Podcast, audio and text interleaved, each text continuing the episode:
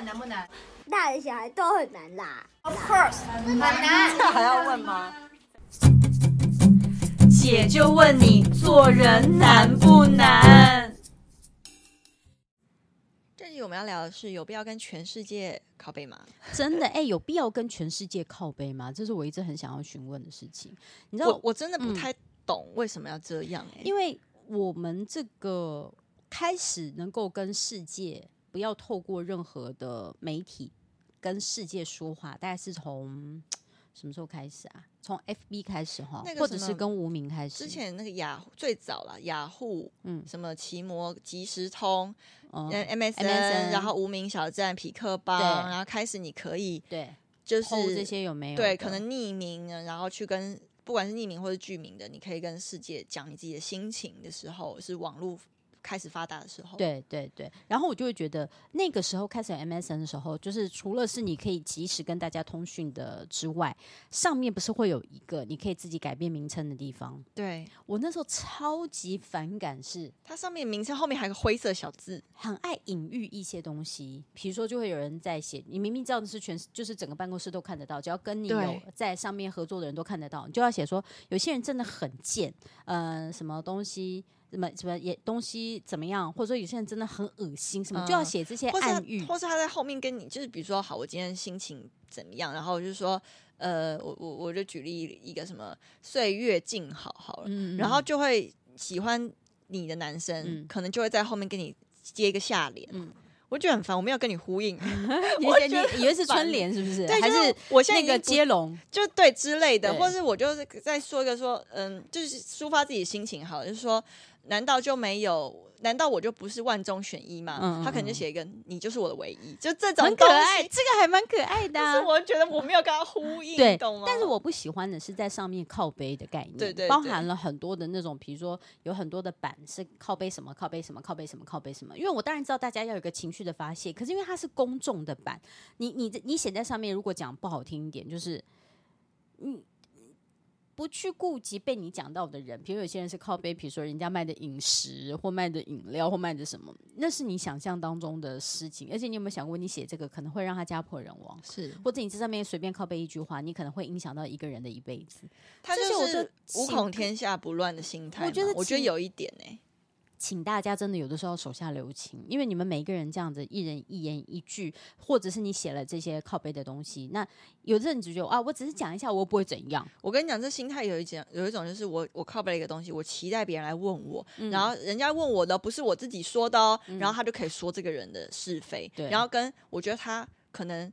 太想要有影响力了，嗯嗯嗯，他可能太想要，他说了一句话，然后掀起什么波澜，然后让这件事情，那就去波兰呢？去哪里？波兰？波兰？对啊，去波兰或荷兰也可以啊。自己在那边搞什么那么蓝呢？啊？蓝蓝蓝，不用那么蓝啊。所以我就会觉得那种感觉就是。有必要什么事情都要跟全世界靠背嘛？而且真的是那种鸡毛蒜皮的小事，你也拿来靠背，我就觉得看就很累。之前不是什么骂婆婆、骂公公、骂、嗯、老公、骂老婆，然后骂同学、骂老师什么什么的，我都会觉得我那个版，他说：“哎，海芬，你有没有加入什么群组？”我说：“那些版我都不敢参加。”我跟你讲，我我没我都无法无法加入，嗯、因为我觉得。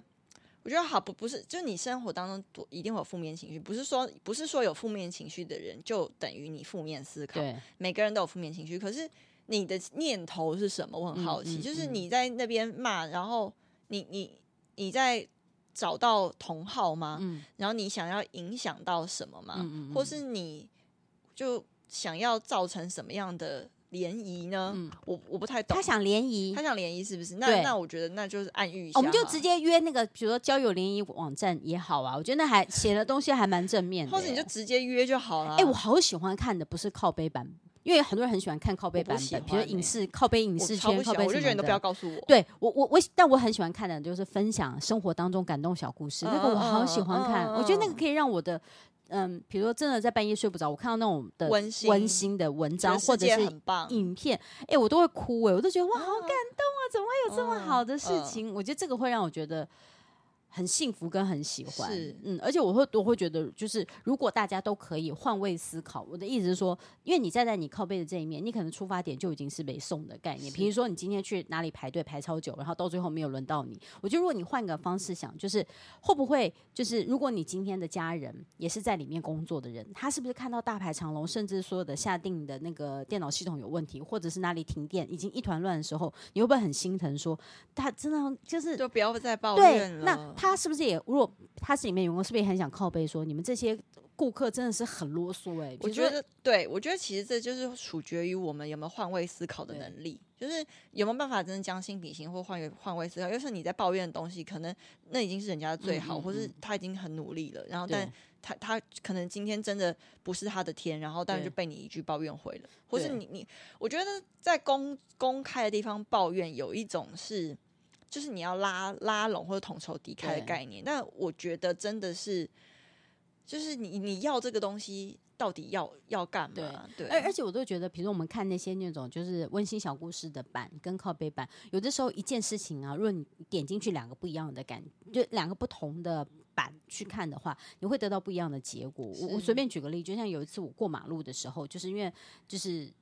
一样是绿灯，一定会有两边那个，会有些人会往左站，有些人往右站。可是有的时候你会觉得，哎、欸，这是尝试，你应该都要往右站吧？就是你你往那个方向才不会撞到左边的人，就是一定会有人靠背这件事情。但你有没有想过，他如果走错位置的人，说不定他第一个他不是这个城市的人，他不知道你的规定是往右，说不定他家的他的那个地方的规定是往左，这一二。你有没有想过，他说不定哪里不方便，他才会往这一边，不是往那一边？我还记得那个时候我在过那个马路的时候，我到现在都觉得哇，幸好被我听到了原因跟解答，嗯、那个的版本就不会是被走不同方向撞到的那个人他呈现出来的靠背概念。所以我觉得可能就是你。第一句你先不要用指责嘛，你就是先问怎么了。对，然后你知道他的靠背是怎么样吗？就是他可能走错的那个，就是一对母女他们走，然后可能是妈妈或小孩撞到，因为那个他的旁边那个女儿也蛮大，也不是那种小小孩，大概也差不多国中高中，可能撞到了同一个方向，比如大家都往右，可对他们来说他们可能偏左了，可能撞到人家，然后就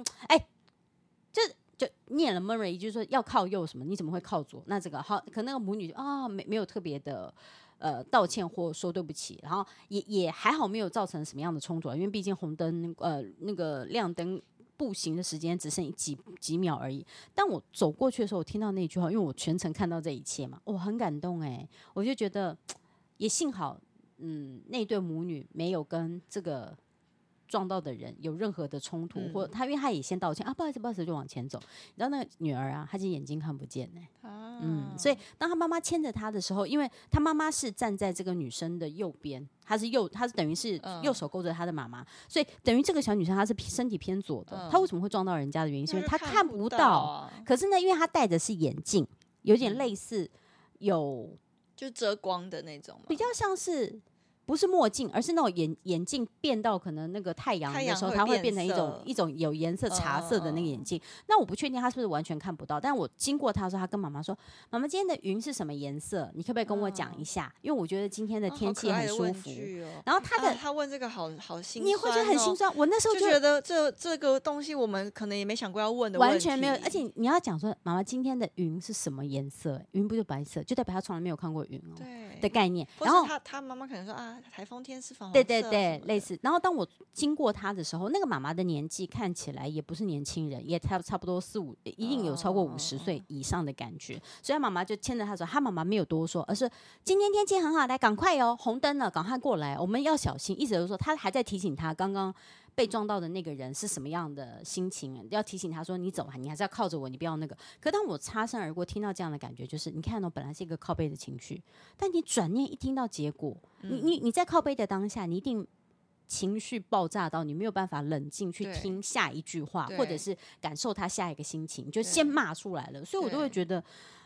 可能我我我还蛮喜欢我自己的俗辣个性，因为当你俗辣的时候，你就不会第一时间把你的情绪爆出来。所以你当有一方，比如两方在吵架或两方有冲突的过程当中，你只要有一方不吵或不闹或不掀桌子，然后动手准备要打人，那个架很难主动被吵起来。是，而且我，指的是陌生人。是，而且我觉得就是不主动掀起。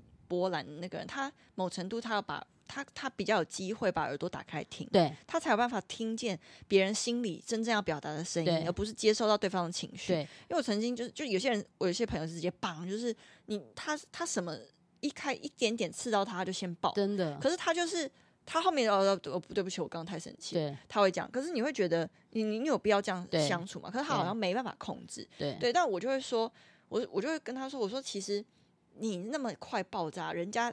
听不懂你到底要表达什么，啊、人家只能接收到你的情绪，而且容易还被先被炸伤。你炸伤之后再帮人家秀秀，有时候那种伤口伤口是好不起来的。是，然后就会觉得，你看我们刚刚讲的那个情绪爆炸的感觉，就是因为你一直在不断的靠背嘛，所以当你的心没有办法去感受别人的心的时候，其实你体验不到美好。你每天身边其实都是负面的事情，你你常常都会被一些负面的人带着走。他就告诉你说：“哎、嗯欸，不好意思，我今天先跟你说个抱歉，怎么了？”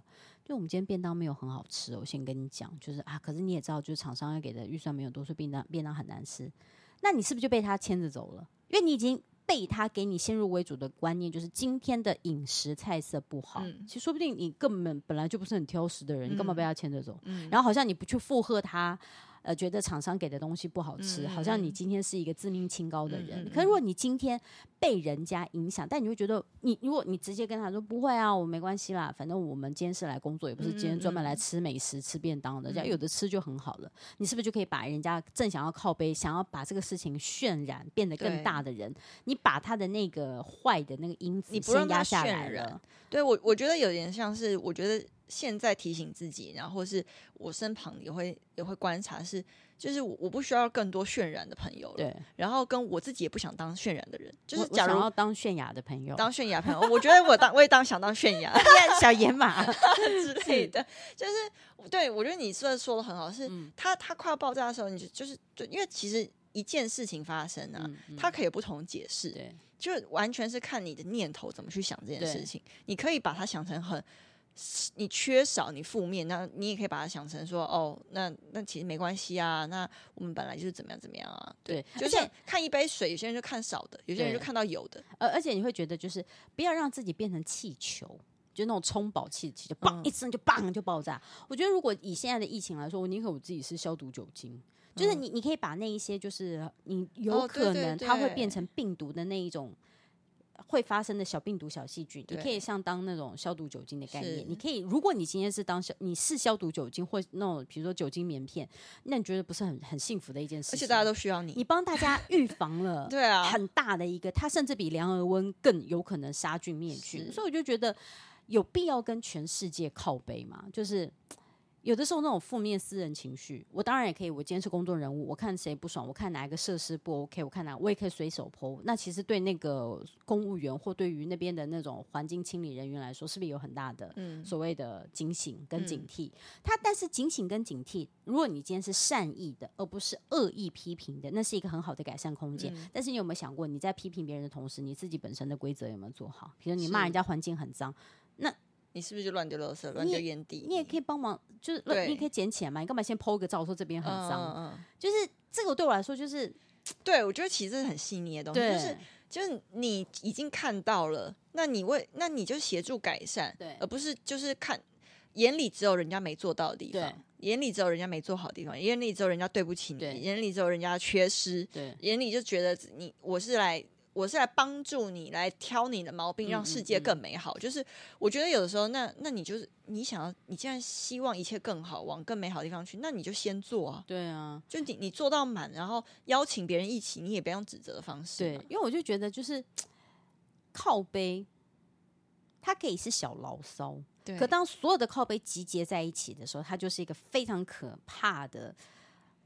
那种恶言的黑洞，是就是一个很像地狱哈，那种大炸弹，那叫什么啊？就是核弹之类的。对，就会那种深水炸弹，就是你把这些小抱怨，就很像，如果你今天有看过魔法阿嬷的话，它里面那只猫那个骷髅，它就是吃掉很多的恶灵之后，就是这只猫变得非常的可怕，因为它本身就是一个吃恶灵的集合体，它身体里面全部都是恶灵，所以它带来的那种恶的力量就会非常的可怕。但是如果你今天呃，不要当成被就是牵着走的那个灵的恶灵的话，嗯、那你就不会把这么多的小牢骚集结在一起啊。嗯、所以我就觉得有的时候真的人生没必要收集这些。对，如果你真的觉得他违法，你想要去检举他，那我我觉得我接受，因为他就违法犯纪。比如说，嗯、呃，真的有人他比如说那种围标啊，或者是那种贪污或干嘛，而不是就是一天到晚那边 murmur 碎碎念。就你有本事，你不要写一些暗语嘛，你直接点名嘛，写很贱，你讲出来啊。海玉芬很贱，嗯、我承认，那我哪里很贱？就是你要说嘛，你就是不是你骂人，你至少要有逻辑吧？就你要那个。你要讲为什么，你不是就乱骂一通？对，但我觉得就是我刚刚突然想到是，我觉得你要你要靠北或者你要骂人啊，就是你你要惜字如金，嗯，因为你你要是骂得不够精准，你要是你要是讲的不够到位，嗯、你就是在那边很像狗狗在那边就是对，就乱叫一通，然后人家就知道说哦，你这个人很生气，你就是呃，就是你在你在不开心，可是。我跟你讲，有些人骂人就是他平常都不骂，但是他真的，他可能前面都先警告，或是点点醒，或者说哦，我提醒你这样子，你可能会怎么样？我觉得不要这样子，因为我觉得这样可能不好。嗯、但是你知道，有些人其实就讲不听，有些人是那种你不你不激烈一点跟他讲，他就是不觉得你生气，他讲不听。嗯、因为像我个朋友是，皮了嘛。我有个朋友就是我好好跟他讲，他不听，他非得要我生气，他才知道我生，他才接受到生气，他才知道说哦，原来我这么不喜欢要改。嗯、对，但也许这世界上真的有这种人，但我觉得。你在前面，你还是要给人家那个点醒跟预告，你不要第一第一秒钟你就直接爆炸，因为你一直在爆炸，一直在爆炸，你后面的爆炸就不可贵，你懂吗？我就是要讲这个，就像比如说我的表姐他们教小孩，我都跟他们讲说，你一天到晚在盛怒之下，你当你真的要盛怒的时候就不盛了，超级不盛，啊，对，就觉得嗯，比如你你想嘛，你就你就讲一朵花开起来，它从没有花苞的阶段，砰一出就是一朵大红花。你就没有办法欣赏，就像昙花一样，你没有办法欣赏它昙花一现整个开的那种，哇，也太惊喜了吧！嗯、你懂那个感觉？我懂，就像钢琴，它永远都在弹那个最右边那个叮叮叮叮叮，然后它永远的叮叮叮，然后它没有别的音谱可以弹，你就会觉得哦，又来了，好吵，钢琴又叮叮叮，哦，那不是那不是美妙的乐声，就是那那你没有让我觉得你这个这个那个到到那里的那个极端的那个音乐到底有什么特别的？没错，就是。对我而言，你就是一直在叮叮叮，对，他就是叮叮叮，他没有别的东西。嗯，所以我觉得靠背这件事情很重要的是，就是就是，如果你真的是一个希望能够大家正视你说的话的人，嗯，就像刚刚景兰说的，就是当你用对时机的生气的话，嗯，它是一个可以改变你不喜欢的事情的一个局面。是，但是如果你一天到晚。三不五时就拿出来抱怨，然后牢骚，然后跟靠就当 rap 一样碎念，大家习惯了。你以后再讲什么，大家觉得他又你一开口说，哎、欸，我跟你们说一件事，大家觉得啊，他要讲一些对，而且不喜欢的话。我跟你说，他开始碎念的时候，那大家人体会自动把它变成背景音，没错，就真的听，就是呃，已经听不懂他讲什么，也不会重视你的你的你真理心里想要讲的东西。对，所以我觉得就是，我觉得不是说你有必要向全世界靠北嘛，是。你你全世界靠北这件事情的必要性在哪？这是一个问号。然后跟你要靠北可以，可是你要选对时机，你要讲的够精准，对你不要浪费你靠北的扣打。没错，所以要提醒大家，就是没有必要跟全世界靠背。我觉得善用自己生气的时机，反而更是聪明的，算是一个解决方法。